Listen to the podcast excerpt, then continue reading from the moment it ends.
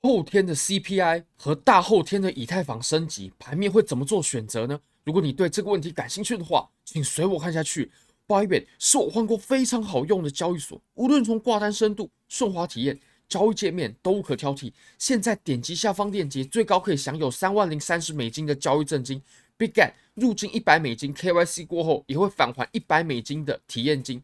现在呢，我跟 BigGat 又举办合约交易大赛，最高可以共同瓜分一万五千美金的奖池，而且报名就可以参加抽奖哦，非常欢迎各位报名。好。我们现在呢，我们先从比特币开始看起吧。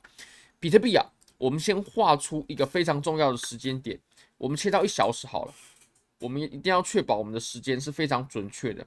我们会在十四月十二号晚上八点半的时候，也就是这一根一小时，我们会公布美国三月份的 CPI 数据。那我们这一次呢，我们的预测值啊是五点二，这个。东八区八点半呢，是我已经换算成我们现在的，并不是美国时间了。对于美国人来说，呃，是他们正常的上班时间。好，那我们来画一下哦，这个预测时间点呢，哦，哎，不好意思哦，这个预测的数值呢，就是五点二，五点二趴。那我们实际会是多少呢？这个不好说，这个真的是不好说。但是我们过去啊，是从来没有出现过单月就有这么大的降幅的。我们可以在到时候大后天的时候，我们会做一场直播，然后为大家复盘一下整个过往 CPI 的情况。那我们有没有可能发生这么大的降幅呢？美联储它的目标最终是两趴嘛？那我们在过去呢，降幅都没有到那么大。那这一次大家的预期是它降幅会很大。那如果说它的降幅没有像预期的这么大的话，即使它下降，降幅只要没有到那么大，那比特币呢，恐怕也难逃一波。下跌的风险是一波暴力的下跌。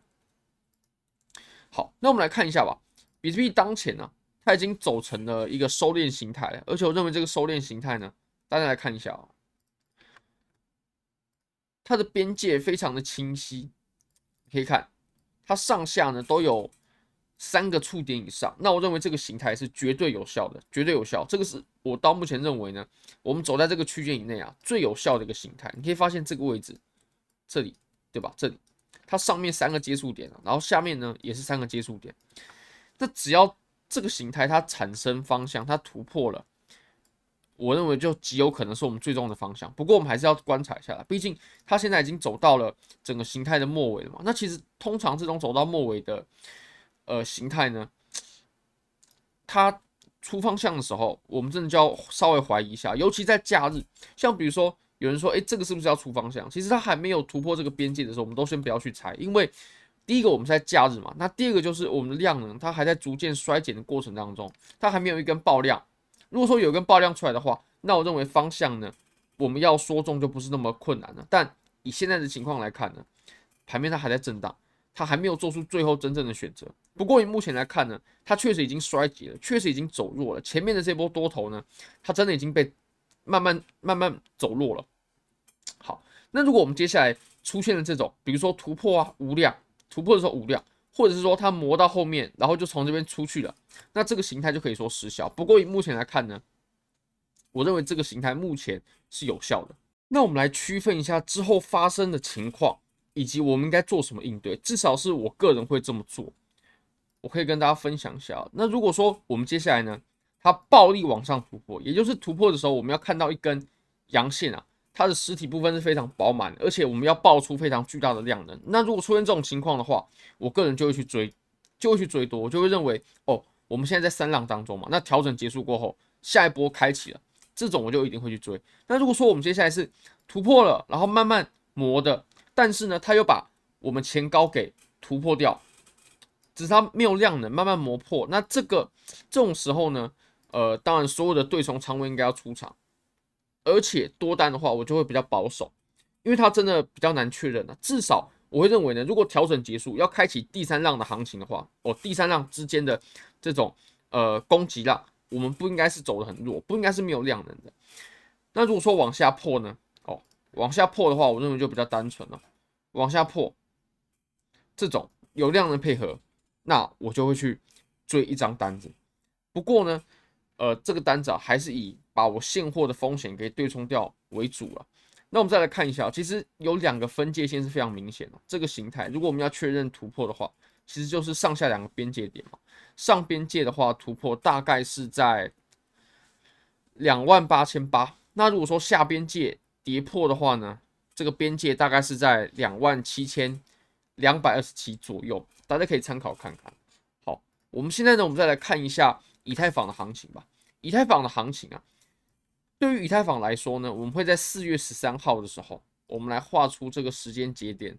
我们会在四月十三号的时候会迎来上海升级。我相信这个大家也都知道了，是我们东八区的四月十三号。对于美国人来说是四月十二号。那我们上海升级结束过后呢，它肯定是呃一个利多出境哦，一个短期的利利多出境。而且呢，上海升级啊，它是有很实质性的影响的，它会解锁以太坊。这些以太坊会不会解锁？确实没错，很多人可能会说，哦，当初这些质押进去的人啊，现在大多数还在浮亏。确实没错，大多数人还在浮亏。但是呢，只要有质押进去的人少部分，他拿出来抛售，他只要是赚的，而且他选择拿出来抛售的话，那就会对盘面造成一定的抛压。当然，抛压不可能是在一瞬间的，它一定是会把它释放开来的。那目前是五十二天嘛，就是我们有分几个不同的阶段，然后每天都有限制一定量的以太坊。被解被解锁出来，那只要我们以太坊升级，四月十三号过后呢，我相信有一波小的跌幅，有一波小的修正呢，这绝对是可以预期的。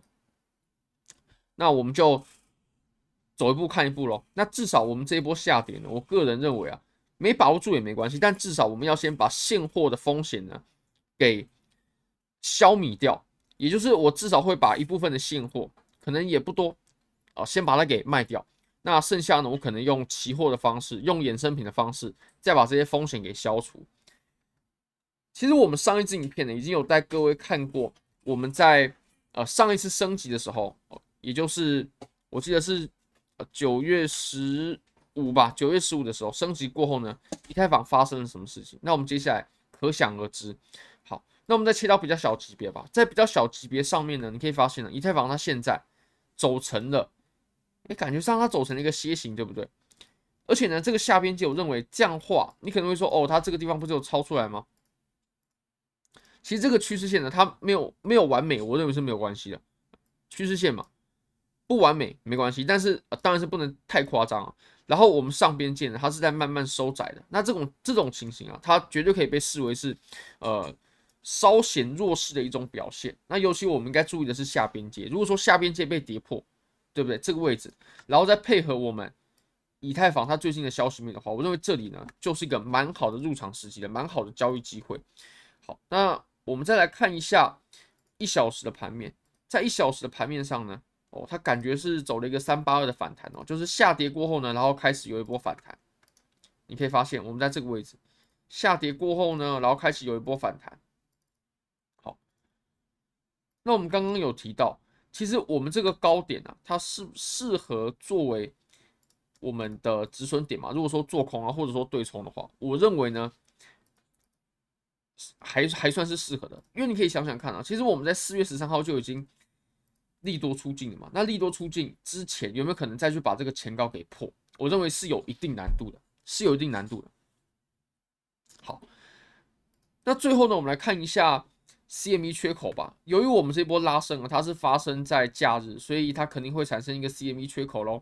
那这个 CME 缺口啊，目前的位置呢是落在我们更下方一点的位置，也就是两万八，两万八，现在是两万八千多嘛。那我认为到两万八之间的这个缺口呢，是回补是几率非常高的事件，几率非常非常高，大家可以注意一下。